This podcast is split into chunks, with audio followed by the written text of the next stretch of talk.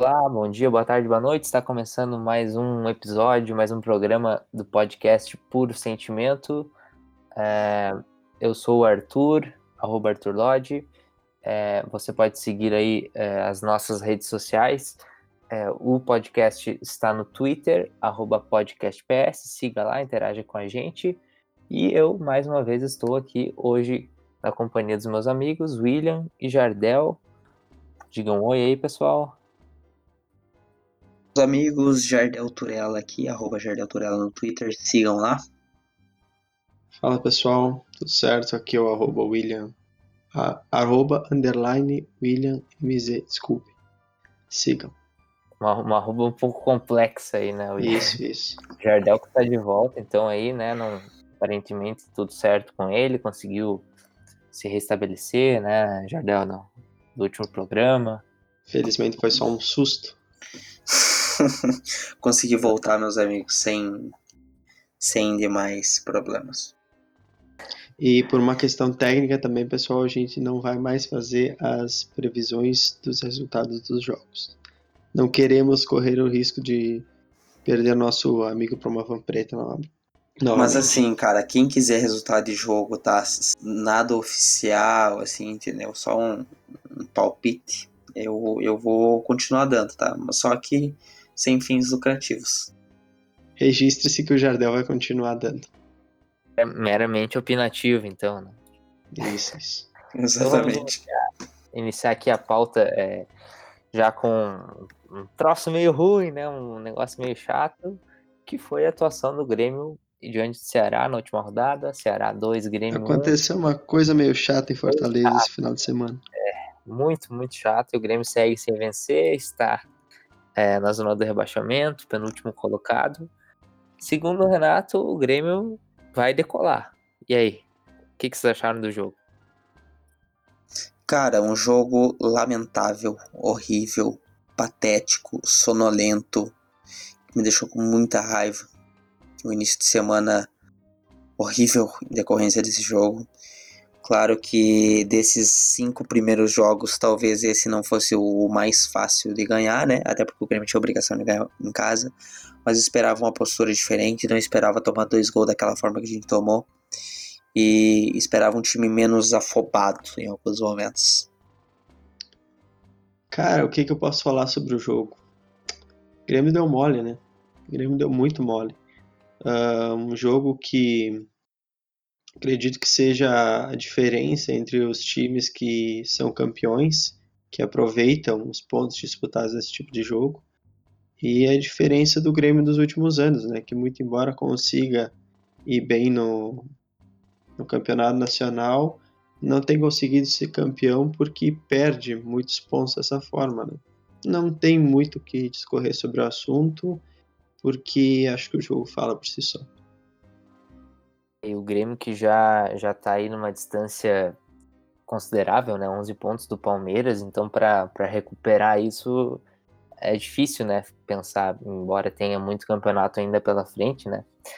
Mas o que mais me assustou realmente foi a, a, a postura, né, do Grêmio. Acho que isso foi foi assim o que mais me chateou foi essa parece essa falta de vontade que já não é a primeira vez que acontece então aí talvez tenha um problema que não é, é, de um jogo, não é de um, né, de repente um jogo que o Grêmio né, deu mole, como o Renato falou em, no outro jogo, talvez tenha um problema mais profundo aí, que é preciso que seja diagnosticado, né, essa situação. E para ontem, né? a gente precisa uma solução logo, porque até a parada para a Copa América vão ser disputados mais 12 pontos.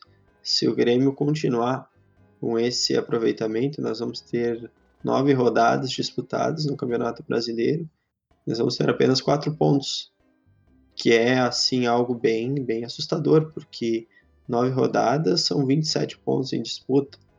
Você aproveitar, eu acho que um, mal e porcamente um nono dessa possibilidade é bem, bem ruim, porque realmente não, não te dá perspectiva tampouco de, de título, como também de chegar num lugar um pouco mais destacado na tabela, né?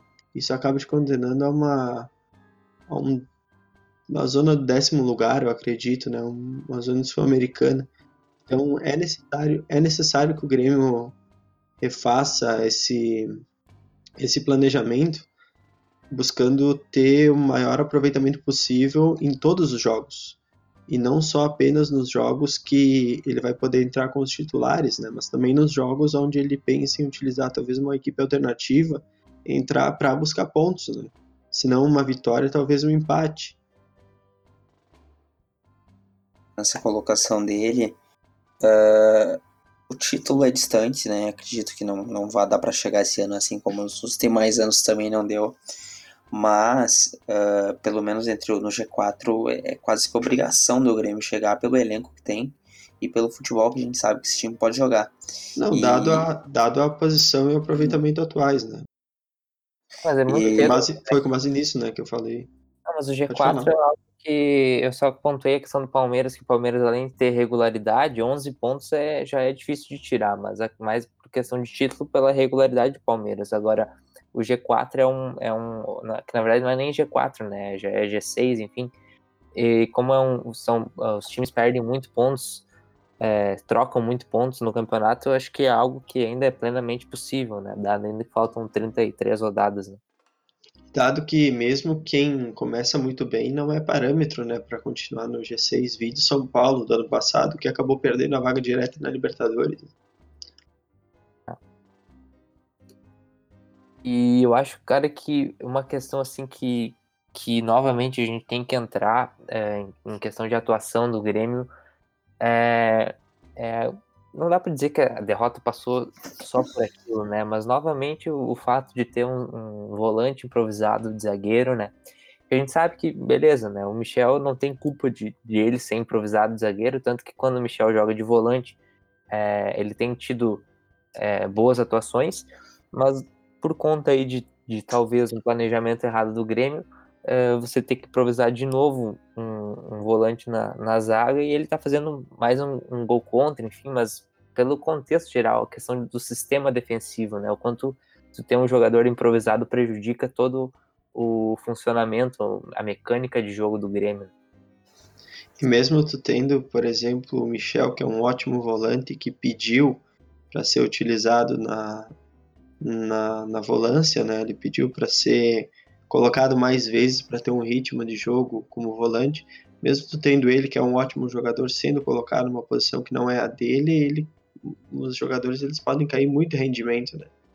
Eles podem ser muito bom, muito bons volantes, digamos assim, mas a partir do momento que você desloca o jogador, ele não vai apresentar o resultado que você espera dele e vai ser questionado, né? Então, assim, é algo que está prejudicando não só o Grêmio, como também a visibilidade que está sendo dada em cima do Michel.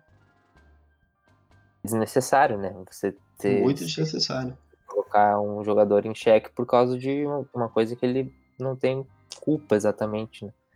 O que, que tu sim, acha disso? Sim. Sua opinião, Jardel, a respeito disso?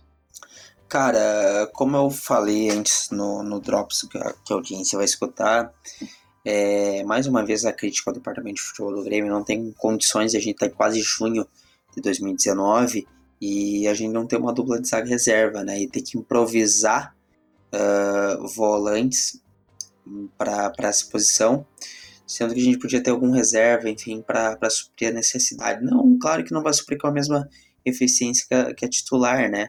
Mas um zagueiro de ofício ali já não cometeria alguns erros de posicionamento ou, enfim, algumas falhas que, que o Michel tem, comet, é, tá vendo, é, tem cometido né, durante esses jogos que não tem o caguete de, de zagueiro.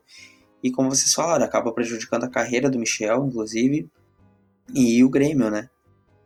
Cara, mas o que eu acho ainda mais absurdo de toda essa, essa novela envolvendo a contratação do zagueiro é o seguinte: se o Grêmio tivesse esperando todo esse tempo e jogando com um volante improvisado e tal, para contratar, por exemplo, hoje o Flamengo está contratando o Rafinha.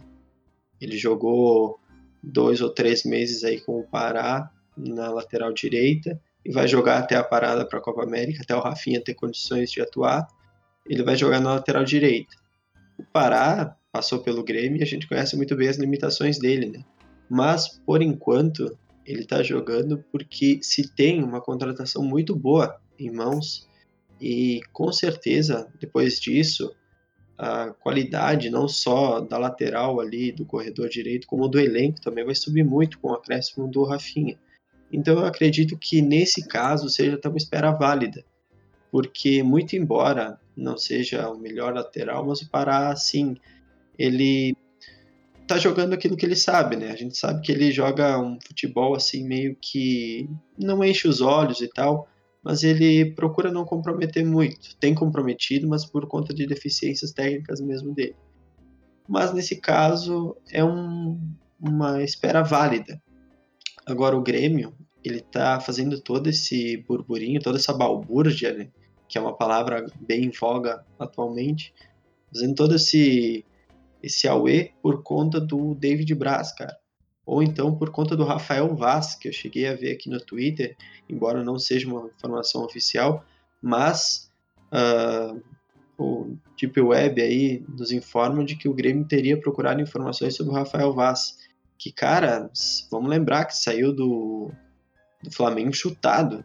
E hoje ele é Titular no Goiás, sim, mas a gente sabe que a qualidade do elenco do Goiás também não é tão boa a ponto de você deixar um jogador uh, como o Rafael Vaz no banco, né? É necessário que, que se tenha assim mais ênfase no momento da contratação, é necessário que se tenha mais tenacidade no momento da contratação, porque o Grêmio não só está trazendo um jogador uh, eu não arrisco a dizer comum, mas uma incógnita, né? O Grêmio está trazendo uma incógnita por um movimento assim que poderia ser feito com relação a grandes jogadores.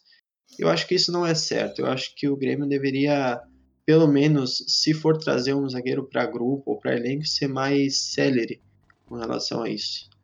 Em outras palavras, o Grêmio tem que ousar mais na hora de contratar, né, cara? A gente é o último time brasileiro campeão da Libertadores o Grêmio tem que ter alegria nas pernas, não de contas. Aí, é, a gente é o, é o último time brasileiro campeão da Libertadores, enfim, teoricamente tem um grupo espetacular que os jogadores gostam de falar sobre isso. Então, o Grêmio tem total condição, cara. Então, tem, tem, tem caixa para isso.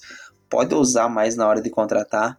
E, assim, eu substituiria essa contratação do Tardelli por um cara no sistema defensivo que seja mais forte, né, meu? Não, não, não havia necessidade de contratar Tardelli, contratar Viseu.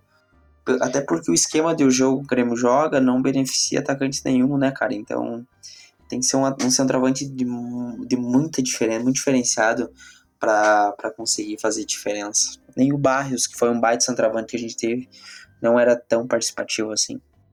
Já, né? Só o, só o Jael acabou fazendo a diferença, né, pessoal? pois Enfim, é, é, pois é.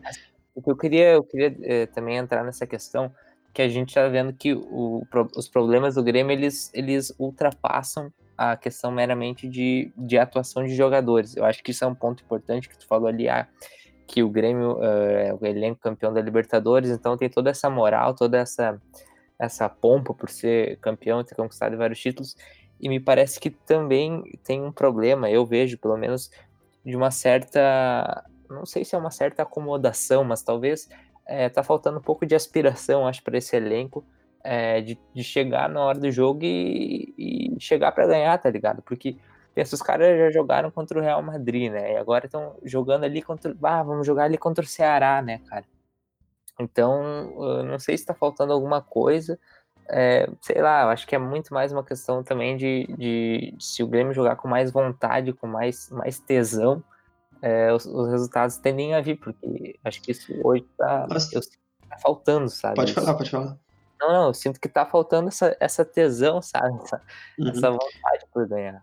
Mas eu só queria fazer um, um pequeno adendo àquilo que tu falou, Arthur, que Pois bem, o Grêmio ele, é o, ele foi o último campeão da Libertadores e tudo mais, mas eu acredito que um pouco dessa dessa tenacidade né, que a gente está falando aqui dos jogadores com relação aos jogos que, que se é proposto, ela também vem em parte da questão de que Veja bem, o Grêmio ele tem toda essa carga de ter sido campeão da Copa do Brasil, Libertadores, Recopa ultimamente, E baseando-se nisso, os jogadores que estão aí, eles não têm tanto aquele peso que se tinha, né, dos 15 anos.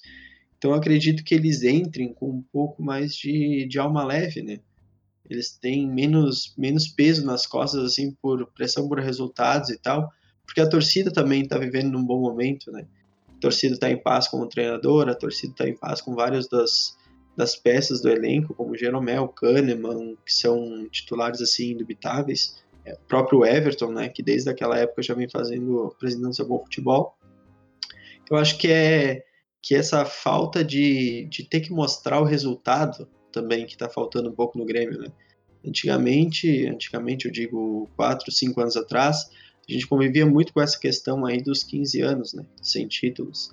E isso acabava colocando uma pressão nos jogadores que por vezes acabava meio que selecionando, né? Jogadores que não tinham a condição de suportar a pressão que é jogar no Grêmio acabavam sendo trincheirados, né, cara? Então, assim, falta um pouco dessa pressão que os jogadores têm que sentir quando vestem a camisa do Grêmio para o pessoal que está entrando aí que não está dando conta do recado.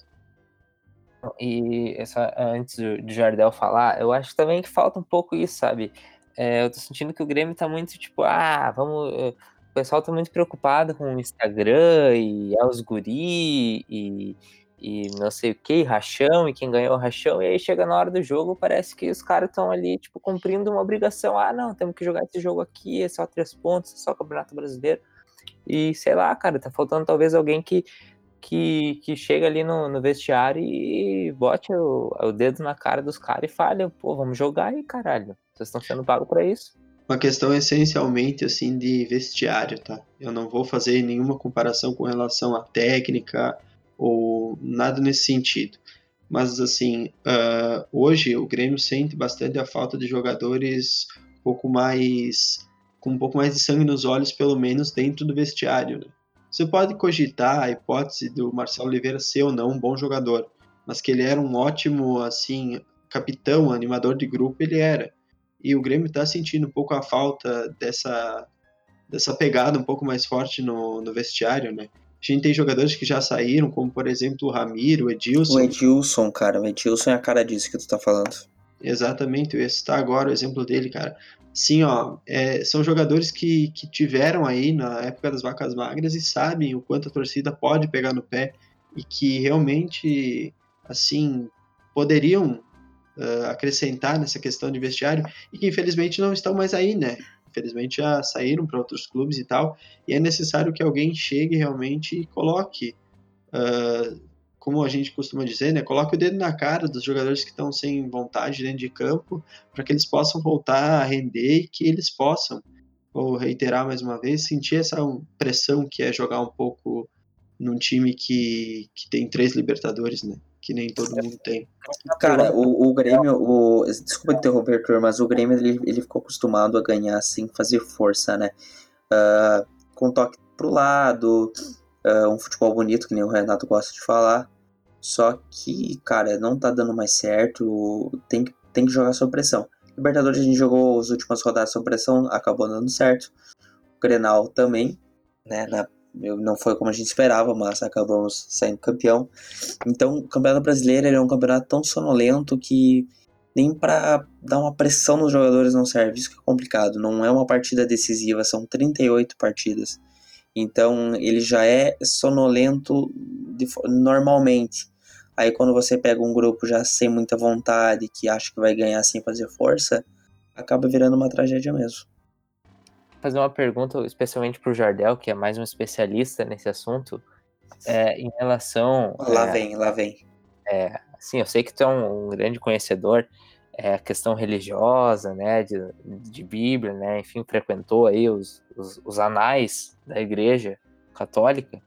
Se você acha que de repente está tendo muito o pessoal muito da bancada da Bíblia ali, de frases de salmos e está faltando alguém, algum porra louca ali no vestiário do Grêmio pra, né, pra, pra dar aquele algo cara, a mais.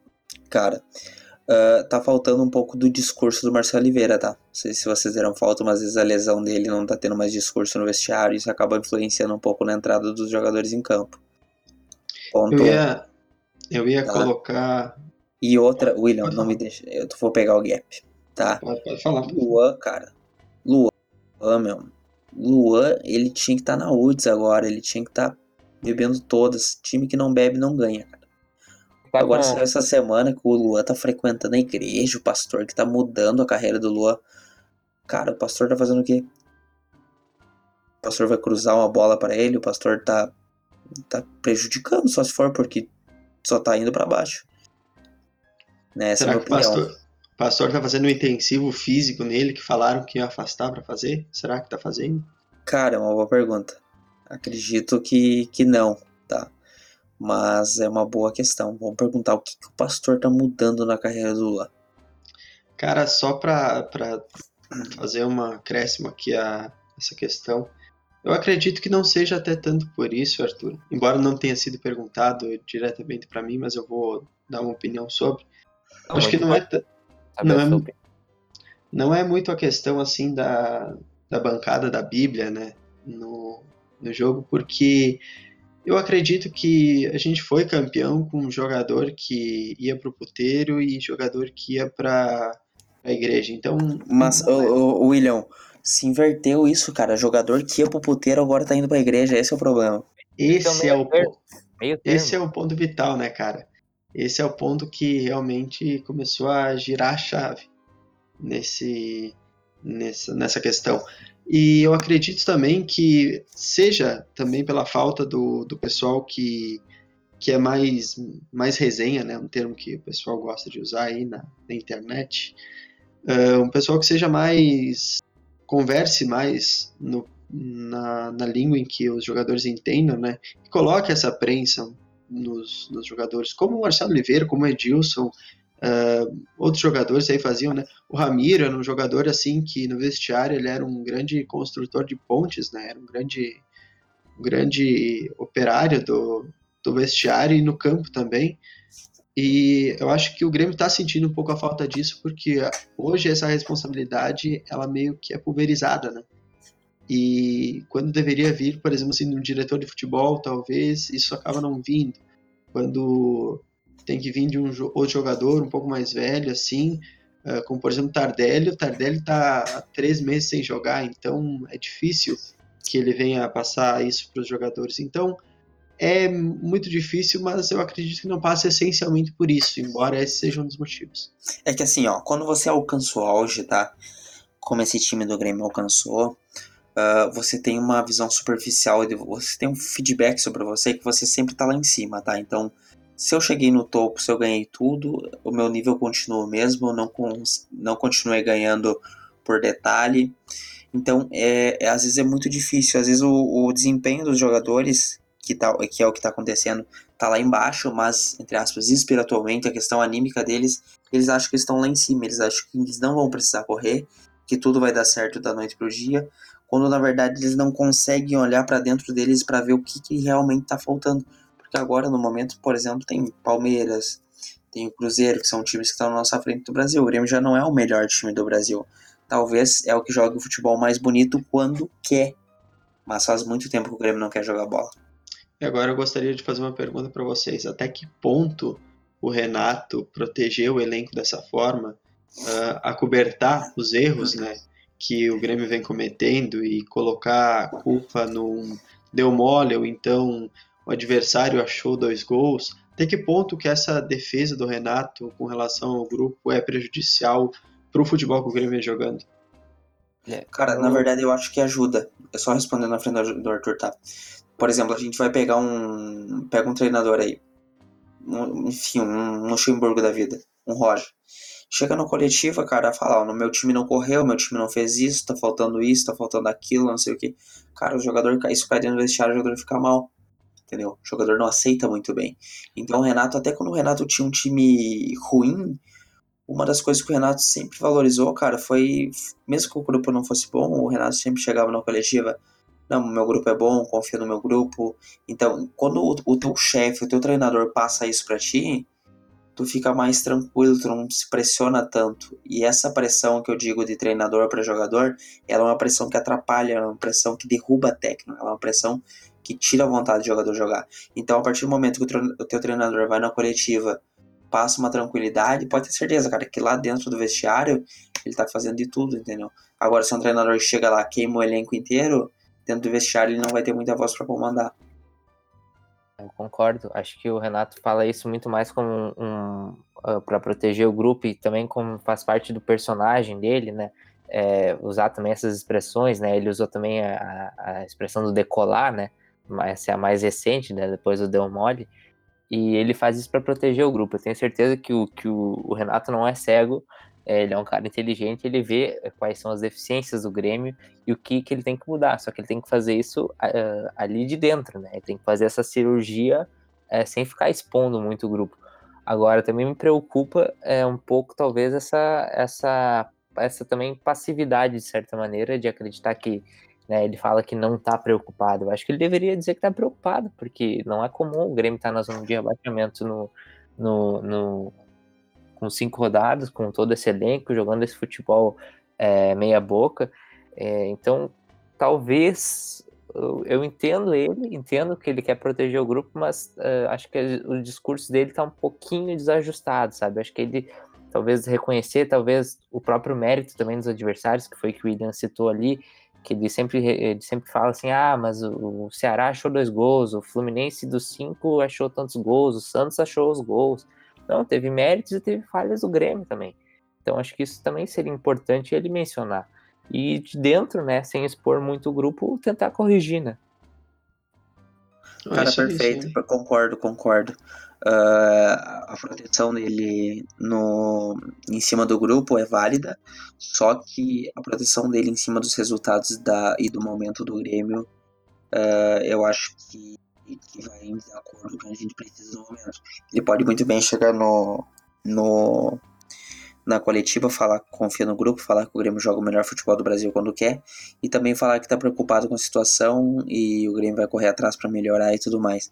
Mas ele não pode chegar e passar uma tanta tranquilidade assim, falar que não está preocupado, porque isso acaba, é, acaba é, no caso, colocando parte da torcida que, que não se liga no personagem dele contra ele, né? Claro, claro. Não, e na verdade eu acredito que também, uh, de certa forma, dizendo que não está preocupado, ele passa uma ideia de que, bom, todo mundo sabe que ele, por menos que seja, está preocupado. Então a gente passa a se questionar até que ponto que o discurso do Renato é verdadeiro com ele mesmo, né? O quanto que ele está falando aquilo da boca para fora, ou então o quanto realmente ele está sentindo aquilo. A gente passa por uma certa desconfiança, eu até diria, quando você vê o Grêmio jogando mal da forma que foi no domingo e você espera que o Renato vá falar alguma coisa no sentido de corrigir a equipe e percebe que ele não está tão preocupado quanto ele deveria estar. Tá. Eu acho que esse é um dos pontos que que pelo menos nesse, nesse momento assim que o Grêmio tá mal, ele poderia rever. E outra questão, acho também para a gente finalizar, é essa questão do, do, do Grêmio Ceará, que muito se criticou nas redes sociais é, é a diretoria do Grêmio, o Duda Cref principalmente, né? Eu sou um também dos adeptos que, enfim, nunca gostei do Duda Cref, beleza, é um baita de um gremista, mas que, sabe, é, sei, ele podia largar, sabe? Ele também não é um cara bom de, de, comunicação. E agora, recentemente, por exemplo, o jogo lá no Ceará, quem vai me dar entrevista é o, o Deco Nascimento. Cadê o, cadê o Duda? Cadê o presidente Romildo nessas horas, sabe? Acho que era importante você ter a diretoria ali presente no momento em que o Grêmio já estava pressionado e agora está mais pressionado ainda porque perdeu, né? Ou seja, precisa recuperar uh, urgentemente os três pontos contra o Atlético no Brasileirão e, e, e, a diretoria do Grêmio parece que também aceita com certa passividade, também adota um pouco do discurso do Renato, mas uma coisa é o Renato dizer que tá, não está preocupado, que confia no grupo, agora outra coisa é vir o, o Deco Nascimento, com todo respeito, mas vir o Deco Nascimento, o Guerra, o Duda Crefe, o pessoal da diretoria, né, os, os três patetas ir lá e, e endossar esse discurso e não fazer nada para mudar, porque eles têm a caneta, né?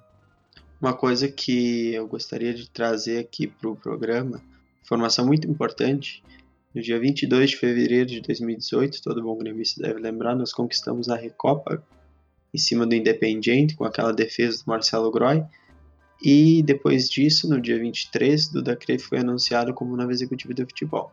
O que se sucede daí, a gente já conhece muito bem o roteiro. Só uma informação, assim, para complementar aqui a informação. E como vê, né, uh, vê como as contratações, né, que é uma das principais, vamos dizer assim, atribuições né, do departamento de futebol e dos dirigentes, é, as contratações desde que o Odorico saiu do Grêmio, é difícil você pensar uma que deu certo, né? Você não, não, não Eu acredito que essa balança hoje ela é quase que negativa, né? Porque a gente vê, por exemplo, assim, com todo respeito, ok? Mas a gente vê o Diego Tardelli. É a principal contratação do Grêmio para esse ano. Numa posição onde a gente já tinha, na época, a gente tinha o André, o Jael saiu porque chegou o Tardelli e o Viseu. Então nós tínhamos três jogadores que, que poderiam jogar aí nessa função. Ele falou que ia jogar. Tinha, tinha essas três, tá? E ainda tinha a, a variável de poder voltar no esquema de falso 9, né? Com o Luan. Sim, sim, muito bem, muito bem pontuado. Uh, e tanto nas outras outras funções também que o Diego Tardelli pode fazer, como por exemplo nas, pelas pontas ou então pelo meio, onde a gente já tem o Luan e o Jean-Pierre, e pelas pontas são tantos nomes aí que eu até acho que nem vou lembrar de todos. Tem o Alisson, tem o Everton, tem o PP, tem o Marinho, enfim. Uh, diante de todas essas variáveis, eu acredito que trazer um cara por um milhão de reais por mês, que deve ser mais ou menos a, a, o salário mais luvas né, que ele recebe no Grêmio, eu não tenho a informação certa e se alguém tiver a informação correta também pode talvez trazer através das nossas redes sociais, né, colaborar conosco. Uh, mas eu acredito que trazer por esse valor um cara numa posição em que o Grêmio já está saturado, sabendo que o Grêmio tem carências tanto na questão de, de zagueiros como eu vou endossar também o discurso de que o Grêmio precisa de laterais, que os laterais que nós temos eles não estão dando a resposta necessária de um time que é uh, um pouco mais coeso, digamos assim, que se fez de certa forma desnecessária e um erro assim que não dá para deixar passar em branco da, da direção do futebol. Então nós temos talvez a, com a saída do Ico Romano, a gente tem a saída do Adalberto Praz também, a gente tem a saída do Zanota, que também era, um, era praticamente o braço direito aí do Romildo, e as reposições não vêm dando conta, eu acho que a gente tem que repensar também na questão do futebol, né? A gente tem o, como o Arthur aí pontuou, os, os caras já estão sendo chamados de três patetas pela torcida, né?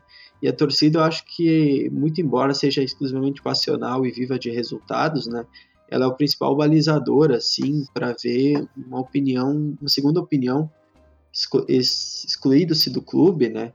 A gente vê só o que está sendo apresentado de resultado mesmo, né? Vive os bastidores. E isso nos permite uma análise muito mais límpida da situação. Eu acho que deveria ser repensado porque a reposição das pessoas que a gente perdeu em relação ao time que foi vencedor, não só dentro de campo, como também na parte diretiva, deve ser, deve ser revisada aí para que a gente possa começar a corrigir os erros desde a, desde a raiz. Comentário, Jordão? Comentários. Comentários. Então vamos para a próxima pauta. É, o Grêmio vai jogar então pela Copa do Brasil. Oitavas de final, Grêmio Juventude no Alfredo Jacone, jogo de ida, 9h30 da noite. É, o que, que vocês estão esperando aí para esse jogo? Um jogo extremamente importante de mata-mata, em que o Grêmio seria interessante abrir, abrir né, essa série de, de dois jogos de 130 minutos com, com uma vantagem. Mas com tantos desfalques aí que, que se Qualquer resultado. Né? Pode falar, pode falar. Com os desfalques se avizinham até o jogo contra o Juventude, que a gente pensou que poderia ser, ser mais fácil, né, acaba se tornando um jogo, vamos dizer assim, e o Grêmio vai ter que suar para ganhar, né? É o famoso jogo que prova a força do elenco, né? Que tanto é cobrado dos, do Renato e tal, quando se fala bastante na força do grupo. Eu acredito que qualquer resultado menor que o 6 a 0 que já foi aplicado esse ano aqui é pouco diante do prejuízo que o Juventude nos deu ao nos ceder Matheus Bressanel. Muito bem lembrado, William. Uh, cara, esse, esse, um, esse jogo de amanhã, tá? Que vai ser obrigação de ganhar. O Grêmio é obrigado a ganhar, tá? É obrigado, além de ganhar, não é só ganhar, o Grêmio além de ganhar tem que mostrar vontade. E acredito que os jogadores que entram em campo estão pressionados, enfim, porque a gente sabe, não é bom. É, por mais que não tenha uma pressão de protesto, enfim, uh, tu sabe, o Everton deu declaração hoje falando que o time tem que ter um pouco mais de vontade, que a bola não vai entrar naturalmente. Então, acredito que o time vai mostrar mais vontade amanhã. E tem que mostrar, né? E acredito que vai ganhar também, sem grandes sustos. É, e a questão da, da escalação vai ser importante a volta é, do Maicon e do Jean-Pierre ali para o meio de campo, que, que ainda não está resolvido. Eu acho que é muito mais do que a questão dos volantes, dos meias, o que está em causa aqui é que o, o, o Grêmio, para se ajeitar como time, eu acredito que tem que começar de trás para frente. Eu acho que o sistema defensivo do Grêmio é o grande problema hoje, porque e quando eu falo em sistema defensivo, eu não estou falando só dos zagueiros, né? Então, quando você pensa assim, ah, o Michel tá jogando improvisado, é lógico que isso é muito ruim, mas não passa só por ele os gols que o Grêmio vem tomando, né? É todo um sistema, porque os 11, ou melhor, os 10 jogadores de linha, eles defendem, né? Enfim, recompõem, etc. E, então, o Grêmio tem que começar a olhar para tentar retomar esse bom futebol. Eu acredito que tem que pensar primeiro na defesa, em como melhorar esse sistema defensivo é, questão de, de recomposição dos, do, dos extremas, os laterais marcar mais, é, enfim, eu acho que passa muito por isso, sabe? Muito mais que uma questão ofensiva, uma questão defensiva. Não, perfeito. E, e assim, cara, em determinado momento do jogo, quando o Grêmio tá precisando ganhar, o Renato tira volante, coloca centroavante, coloca o mini lado, enfim, empilha quatro, cinco jogadores lá na frente e não vai adiantar, né, cara? Não tem organização no meio. Então, uh, essa volta do Michael ali e, e, do GPR acaba dando acaba dando qualidade no meio campo pra gente ter pelo menos a posse de bola tentar trabalhar um pouco mais para essa bola chegar com um pouco mais de qualidade na frente. E acho que é até importante, né, o William, uh, quando tu vai ali, enfim, a hora que tu for opinar, é relacionar essa questão de do Renato também, ele tem uma coisa que já não é de agora, que quando o Grêmio tá perdendo, ele parece que, que ele gosta de fazer essa, essas, vamos dizer assim, mudanças táticas que não fazem muito sentido, né? Ele começa a empilhar atacante, ele, ele faz umas mudanças meio, meio loucas, assim, que acaba desorganizando mais do que já estava desorganizado. Né? Cara, eu ia pontuar isso aí agora, cara. Às vezes, assim... Pode falar. Pode falar, Jordan. Não, eu ia falar o Grêmio acaba fazendo uma pirâmide, né, cara? Inverte totalmente e põe muitos jogadores na frente. Renaudet? Era isso. É Renaudet a pirâmide? Ou não é? Não. Vai, William. Uh, eu tava aqui pensando naquilo que eu ia falar agora. Uh, algumas das substituições do Renato, mesmo em jogos que deram certo, uh, elas não se justificam e a gente pode perceber uma certa falta de, de equilíbrio dentro do, do jogo a partir dessas mudanças. Por quê? A partir do momento que você tira um jogador assim que é mais da armação, né, que é mais uh, incisivo, que é mais para colocar a bola para o centroavante, e você coloca dois centroavantes que são praticamente jogadores da mesma função, na qual nenhum acaba alimentando nenhum, o outro, respectivamente, a gente percebe que o Grêmio tem um poderio de fogo muito grande, mas não tem como a bola chegar lá se não é rifada ou então se não é por base de um cruzamento, algo assim. E eu acredito que o Renato faça esse tipo de, de substituição procurando muito mais um resultado uh, que apareça no jogo através de uma cabeçada ou através de um lance um pouco inesperado, do que necessariamente pela tática, né? Eu diria assim que é uma mudança que reflete um certo desespero pelo resultado. Não estou dizendo aqui que o Renato ele não é um bom treinador, ele evidentemente é um bom treinador, já provou isso várias vezes. Uh, o Jardel, né, que fez aquele tweet semana passada que o diga. Jardel? Oi. Pode corroborar a minha informação aqui? So, uh, tweet se refere ao último tweet retrô. Não sei se tu se lembra, talvez, da crítica que tu fez ao Renato. Cara, não lembro. Uhum, não, ok, então era só pra. Eu nunca critiquei o Renato, cara. Sim, não, tranquilo, a gente sabe. Uh, mas voltando ao assunto, eu acredito que o Renato já provou que ele é um bom técnico, que ele sabe construir o time com peças um tanto quanto questionadas em outros clubes. No entanto, essa ânsia dele por resultado e essas substituições que ele faz, só para citar um exemplo agora de muito tempo, mas que me ficou bem claro porque ele inclusive se gabou depois do final do jogo que a ousadia dele foi que trouxe o resultado, que foi contra o Estudiantes, quando ele empilhou, o Grêmio chegou a ter quatro atacantes em campo, e não só para bater o pênalti, como é comum fazer, mas enfim, uh, o Grêmio fez um esquema no qual ele claramente ia para o tudo ou nada de uma forma muito desorganizada. Eu acho que essas, essas substituições, assim, elas refletem um pouco daquilo que é a construção do, do de, de, todo o futebol do Grêmio, né? Passando até pela construção do elenco, porque nós temos assim hoje três ou quatro jogadores que podem fazer a, a do centroavante e poucos jogadores que podem fazer a da armação. Ou então tentar aquele chute da intermediária, ou então tentar, sei lá, um contra um, partir para cima, e ele acaba sendo refém das próprias escolhas que ele fez, né? Ele, inevitavelmente, quando passa a ter mais de um jogador fazendo, por exemplo, a função do centroavante, que é o que aconteceu no último jogo aí, nós temos, assim, uma questão de que não se pode fazer apenas um, o jogo que vem sendo jogado, ele vai ter que partir para uma outra alternativa.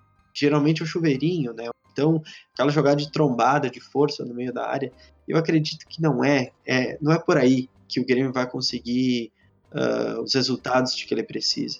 Então, ele é simplesmente refém das escolhas que ele anda fazendo na construção do elenco e hoje paga o preço por isso. Beleza, pessoal. Mais algum comentário aí sobre, sobre o jogo de amanhã?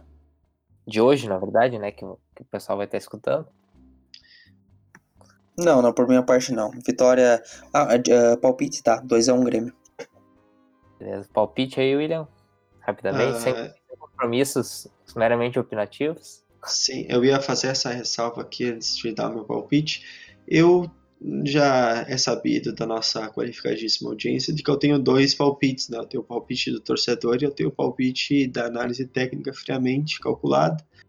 Acredito que vai ser um 3 a 0 Grêmio como analista, porque o Grêmio realmente precisa dessa, dessa vitória. E como torcedor, eu acredito que qualquer resultado abaixo do 6 a 0 que foi aplicado no Gauchão é um resultado ruim.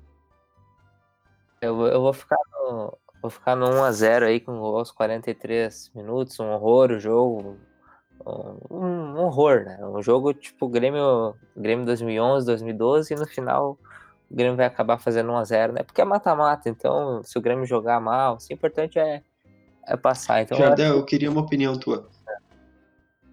Uh, tu já citou nesse programa aqui, em outros episódios, que tu tem calafrios quando tu vê Michel e Rômulo jogando. Uh, eu gostaria de fazer duas, duas perguntas, aliás.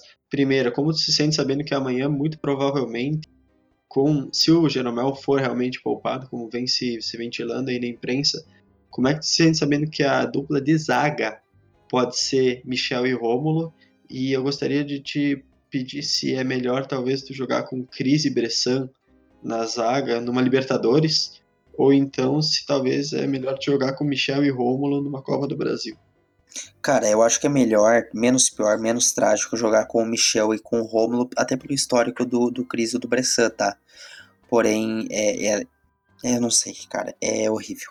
Pensar Agora... que a gente paga mensalidade todo mês e a gente vai ter dois volantes improvisados como zagueiro é, é patético. Agora eu vou fazer uma contraproposta. Cris Bressan, tu já descartou. Então seria melhor Michel e Rômulo ou talvez tu e o Arthur na, na zaga aí pro jogo da manhã? Pergunta, hein? Que pergunta. Cara, eu tô com meu joelho machucado, mas eu eu entro, Arthur. Tô por ti. Aí eu fico na sobra ali, né? Então Eu fechou. compenso- Eu e compenso o Arthur da manhã. É um aí, completo outro. então. Fechou.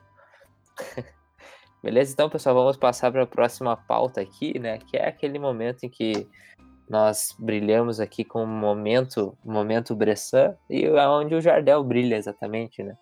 Então vai falar qual que foi o momento Bressan dessa semana. Chegou o grande momento, o momento que eu sinto uma alegria imensa em, em compartilhar com meus amigos, tá? Mais exatamente o momento Bressan de hoje não podia ser mais original, né?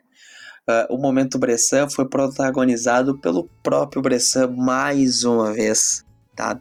No domingo o FC Dallas enfrentou o LAFC, alguma coisa assim, alguma pronúncia, tá?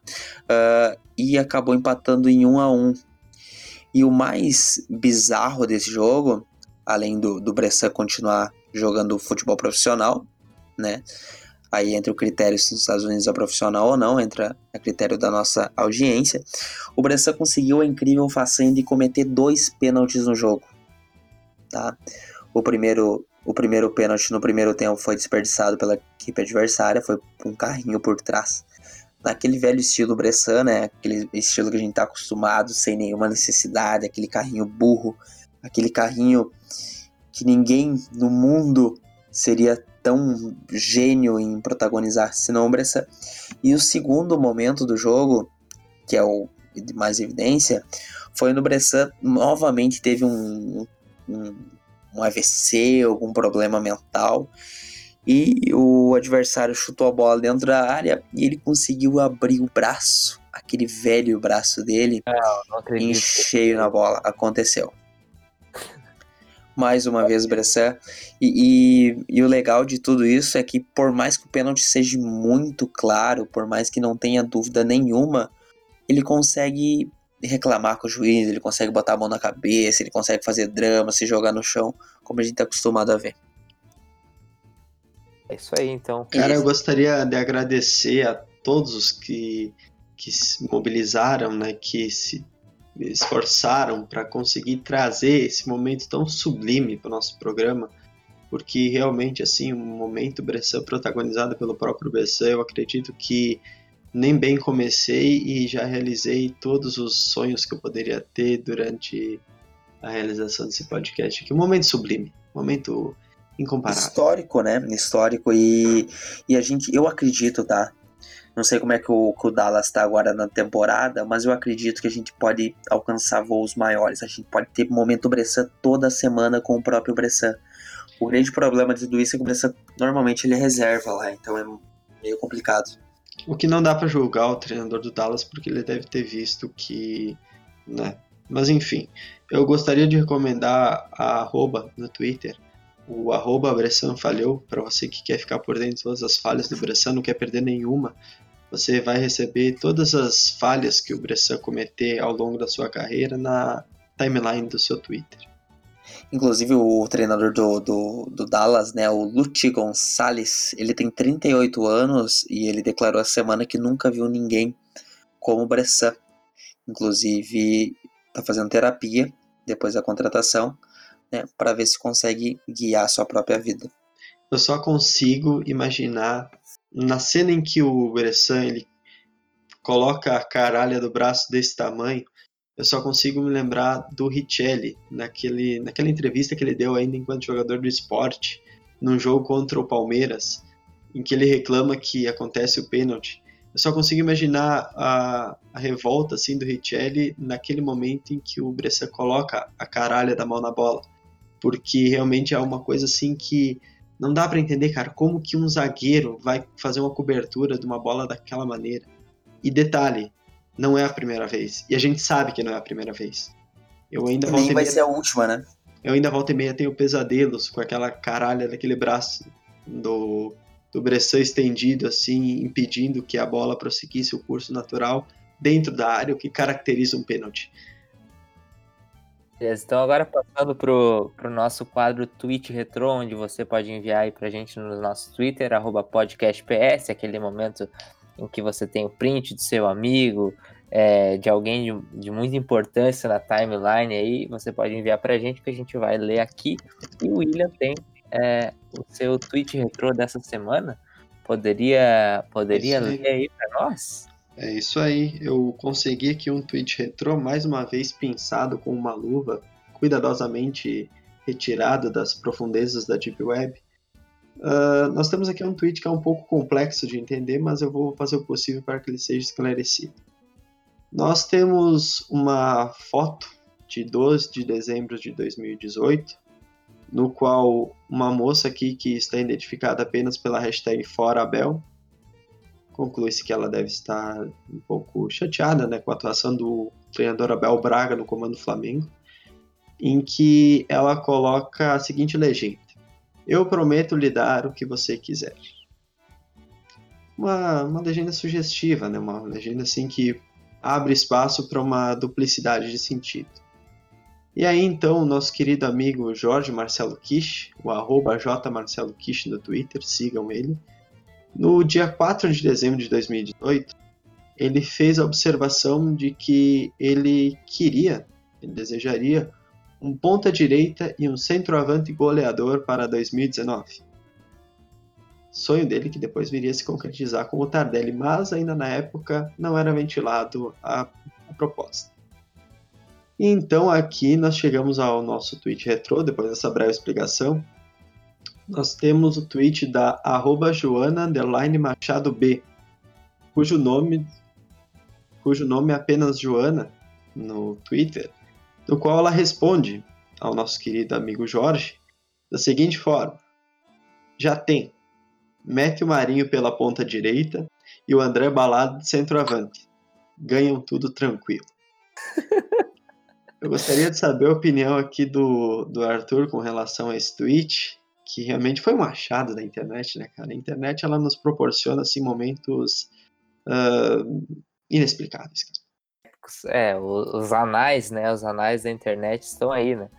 Isso aí. E, é interessante observar que foi, é, foi um desejo, né? Foi realmente um, um, presente de Natal ali, né? Porque pela época do Twitch e tal, né? Mas Porra. Sim, sim. O Marinho, Marinho peladeiro, né? Que, que mal consegue. Mal consegue articular uma jogada. E aí você tem o André Balada.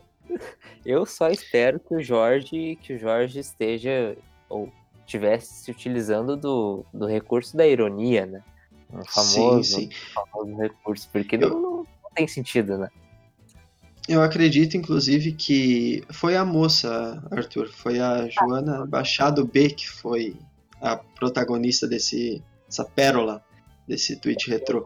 Eu acredito que o esquema dela não, não tá muito bem, muito bem colocado aqui, porque a gente pode ver que ela se usa muito das improvisações, né? A gente não tem como colocar o, como colocar o Marinho pela ponta direita, né? A gente teria que improvisar ele como jogador de futebol e o André Balada também estaria deslocado um pouco da função dele, que é, a gente sabe, na noite porto-alegrense, né? A gente pode ver ele com proeminência em clubes como a Woods, onde ele com certeza achou o seu lugar, e provavelmente colocar ele como centroavante não seria hoje uma opção muito boa. Mas fica aí né, o registro da, do desejo da moça aí, a gente espera que ela esteja reconsiderado a hipótese de colocar Marinho André Balada como ponta e centroavante, respectivamente, porque se ela ainda não o fez, é porque ela não quer o bem do Grêmio Futebol Porto Alegre. Então, só então aqui para fazer uma retificação, então pedir desculpas ao Jorge, nosso grande amigo, acabei me confundindo, é, e dizer, esperar, né, esperar que a, a Joana essa seja, no mínimo, uma, uma torcedora uh, do co-irmão, né, quem sabe ela seja desejado com uma maneira, uma maneira ruim. Que ela, né? tenha, que ela tenha se utilizado o recurso da ironia, né? É, exatamente. Uhum. Posso passar para a leitura da, da ata? Tem mais algum comentário? Não, não, era isso aí. Eu só gostaria de, de retificar mais uma vez que o Grêmio ele deve vencer o Juventude, né? A qualquer custo, porque nós precisamos, de certa forma, nos retificar daquilo que o Juventude nos fez, nos mandando Matheus Versanel. Sempre importante. Inclusive, estará esta afirmação estará na ata que eu passo ler a partir de agora. Então, vamos então para a leitura solene deste momento único, em que eu faço registro de tudo que foi mais importante retratado no programa. É, a ata, então, do, do, nosso programa podcast por sentimento de número 4. É, iniciando, então, com o Jardel, que está, a partir de agora, dando palpites meramente opinativos. Uh, segundo o Arthur e o William, o Grêmio deu mole de novo. Só que para o William, o Grêmio está fazendo uma balbúrdia aí pelo, pelo David Braz e precisa ter mais tenacidade. Enquanto isso, o Jardel acredita que o Grêmio precisa ousar na contratação. E vejam só, trocaria o Tardelli e o Viseu por um zagueiro. O Arthur está sentindo falta de tesão no grupo do Grêmio e quer menos Instagram e aos guri. E o William quer alguém que bote o dedo na cara. Já o Arthur acha que, que o Grêmio virou uma bancada da Bíblia. E o Jardel acha que o, o, o Luan tinha que voltar a frequentar o Woods. O William não sabe se o, se o pastor está fazendo intensivo físico com o Luan, mas o Jardel também acha positivo o discurso do Renato de, de valorizar o seu grupo nesse momento. Uh, o Arthur sabe que o Renato não é cego, mas que ele deveria estar mais preocupado com o momento do Grêmio. E o Arthur acha que o Duda, o Deco e o Alberto Guerra são os três patetas. Segundo o William, e vejam só, muito importante, qualquer resultado abaixo do 6 a 0 é pouco para todo o mal que Juventude fez ao Grêmio, né, que foi nos dar o Matheus Bressanelli. O Jardel, ele tem certeza que empilhar quatro, cinco jogadores no ataque não adianta. E o William acredita que não é no chuveirinho que se resolvem as coisas. Romulo e improvisado na zaga é menos trágico que o Bressan. O treinador do Dallas nunca viu ninguém como o Bressan. E ainda sobre o Bressan, o William tem pesadelos com a caralha do braço do Bressan. É isso aí, pessoal. Eu assino e dou fé nessa ata. Está confirmado e agora eu vou lá, né, como sempre, registrá-la no cartório. Isso aí, isso aí. Muito bom, cara, muito bom mesmo. Jardel, ele só, eu acredito que ele só tem ouvido essa parte da caralho do braço e foi o suficiente para ele esboçar uma sorriso. Foi. Perdeu, perdeu, perdeu muitos, muitos, muitos detalhes importantes. Todos esses detalhes serão revisados com o máximo de atenção. Exatamente. Serão, serão revisados pela equipe do VAR. Perfeito. Algum comentário a mais, pessoal? Isso. Show, então vou dar um, um adeus para todos. É, lembrando para vocês aí de seguir o nosso, o nosso perfil podcastps no Twitter, interagir conosco. A gente atingiu aí uma marca importante de 200 seguidores no site Twitter. Esperamos aí crescer ainda mais. Contamos então com o vosso apoio. Siga me também lembro os... ainda, Me lembro Hum. ainda da época que a gente criou o Twitter, que era tudo mato, né, cara? Na internet. Hoje já temos 200 seguidores, é incrível. A nossa Essa- audiência é muito engajada, é muito qualificada. Um abraço a todas as pessoas que nos ouvem aí, nos seus dispositivos móveis, nos seus computadores, eh, através do Spotify, através do Anchor, através da Apple Podcasts, que agora, hum, após uma negociação longa e complicada, com vários, ah, vários Vira-voltas, né? É. Isso, isso. A gente conseguiu fechar com eles. Então, muito obrigado a todo o pessoal que nos escuta aí. Vocês sabem que ah, o propósito do podcast é trazer a voz do torcedor gremista aqui para para as mídias, né? Então, a gente só tem a agradecer a vocês pelo, pelo carinho que a gente tem recebido nas redes sociais continuem participando, né? Temos as nossas hashtags que o Arthur vai, vai passar agora. Continuem participando e mandem para nós suas sugestões, as críticas, os elogios. Tudo vai ser cuidadosamente lido pela nossa equipe de estagiários mal remunerados. Isso aí, participe então pela hashtag podcastps, pela arroba podcastps, pelos nossos perfis pessoais. O meu é arroba Arthur Lodge. E eu já peço para vocês darem as suas arrobas e se despedirem do grande público. É claro, tá? Se, se alguém tiver uh, elogios, uh, quiser mandar um presente, alguma coisa para nós, só mandar no arroba Jardel Turella, tá? Se alguém tiver alguma crítica, alguma ofensa, pode mandar no arroba do William ali, ele vai ler no seu quarto escuro durante a madrugada com muita atenção. É isso aí, isso aí. Uh, queria também agradecer a todos vocês que nos escutaram até esse momento, né? Forte abraço, nos sigam nas redes sociais, a minha é arroba underline WilliamZ. Depois aqui de um intensivo tentando decorar a minha própria arroba no Twitter, eu consegui falar ela sem me enrolar, que já é um grande progresso. E um abraço e é isso aí, saudações tricolores. Saudações tricolores, então nos vemos na, no próximo episódio. Falou, pessoal!